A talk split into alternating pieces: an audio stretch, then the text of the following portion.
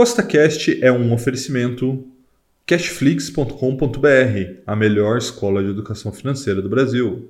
No podcast de hoje, vamos ter o episódio número 49 da série 1 Milhão com Mil, que tem como foco a construção do patrimônio através do mercado financeiro. E esse episódio de hoje é muito importante, porque nós vamos adicionar um novo ativo na carteira e ele é muito polêmico. Então fica comigo que eu tenho certeza que você vai gostar. E lembrando, se você gostou do tema desse podcast, segue o CostaCast aí na sua plataforma, pois temos três podcasts por semana, sempre com o mesmo intuito, colocar mais dinheiro no seu bolso. E lembrando, nada do que eu falo aqui é uma recomendação nem de compra e nem de venda. É apenas para te inspirar a investir melhor, tá bom? Então, vamos lá. Vamos para a nossa planilha de acompanhamento para ver como que estão os nossos investimentos. Então vamos lá, até o momento a gente investiu 50 mil reais aqui na série 1 milhão com mil e, de acordo com a nossa planilha, nós temos aqui um patrimônio de R$ 58.659, né, o que dá aí mais ou menos 5,87% da nossa barra do milhão. E veja que interessante, né? É, todos os nossos ativos, né, suas classes de ativos estão verdes, ou seja, nossa distribuição está ok, menos o caixa, né? Porque a gente vem utilizando caixa aí a cada episódio, visto que o mercado caiu de 130 mil pontos para 103 mil pontos, que é onde está neste momento que eu estou gravando o vídeo. Né? Talvez no momento que você esteja vendo, já subiu um pouco, tenha caído mais, mas enfim, nesse momento é isso que está acontecendo. E veja que isso penaliza alguns ativos. Né? Veja que as nossas ações de crescimento estão sendo bastante penalizadas. Né? Nós temos ali, por exemplo, Trisul caindo mais de 30%, Sul América 17%, Banrisul caindo ali 14%. Então veja que isso, ao meu ver, é uma grande oportunidade, porque nós somos compradores de bons ativos. Se nós entendemos que esses ativos são bons, quando a gente comprou, por exemplo, o Trisul ali ao preço médio de 8,42, se agora está 5,71 ou menos, né? Porque não compraríamos, né? A não ser que alguma coisa tivesse mudado na empresa, mas não mudou. Muito pelo contrário, divulgou os resultados, resultados em linha com o esperado. Então, a gente vai continuar comprando, por exemplo, Trisul hoje, né? E vamos adicionar, como eu disse, um novo ativo, um ativo polêmico, atrelado a criptomoedas. Daqui a pouco eu vou falar mais sobre ele, tá bom? Vamos dar uma olhada na nossa rentabilidade, porque isso é muito importante. Né? O Ibovespa caiu aí quase 12% desde que nós começamos essa série, e a nossa carteira ali está mais ou menos em torno de 20%.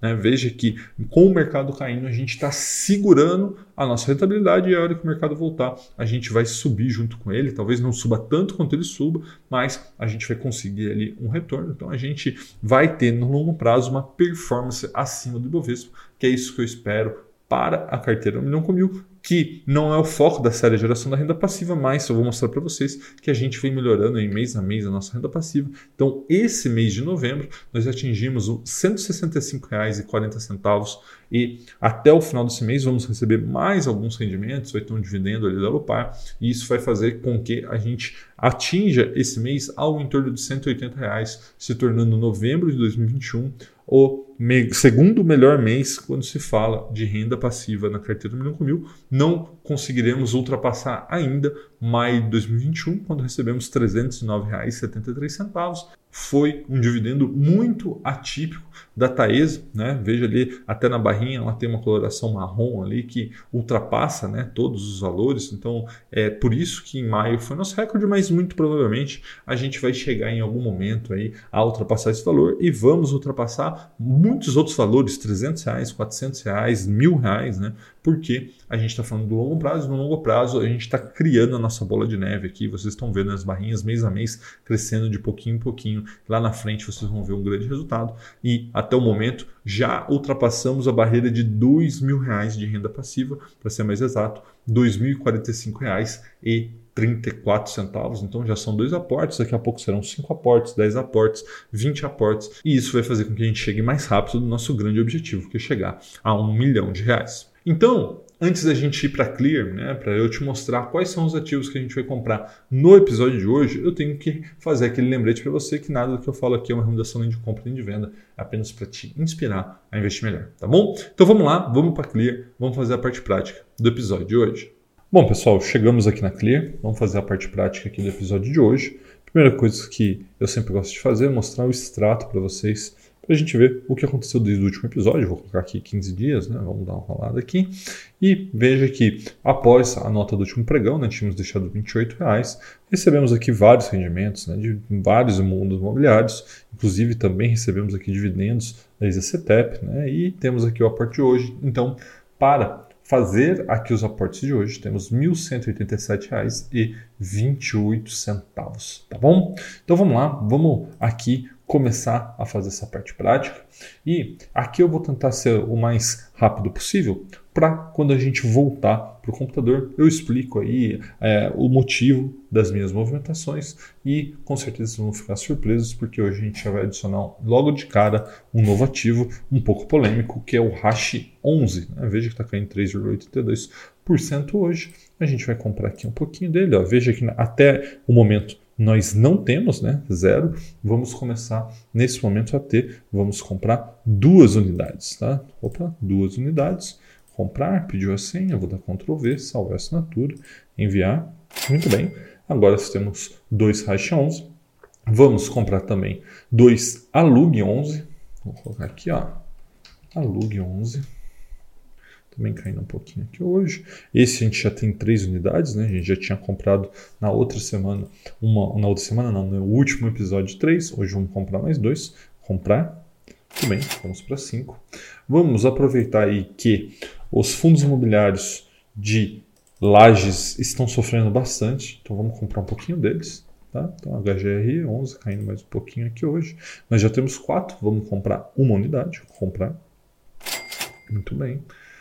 Também vamos comprar aqui o BRCR11, que também é outro fundo imobiliário de laje, subindo 2% aqui hoje. Nós já temos um, vamos comprar mais um, comprar. Beleza, 8.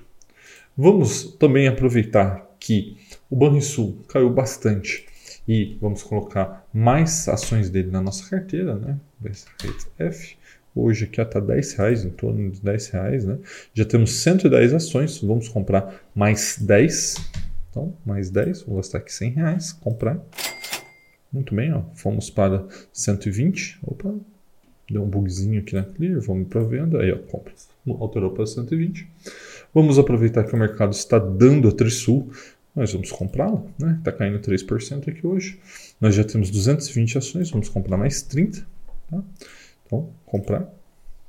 Veja, fomos para 250. E vamos aproveitar que Petrobras está subindo hoje, mas faz parte, né?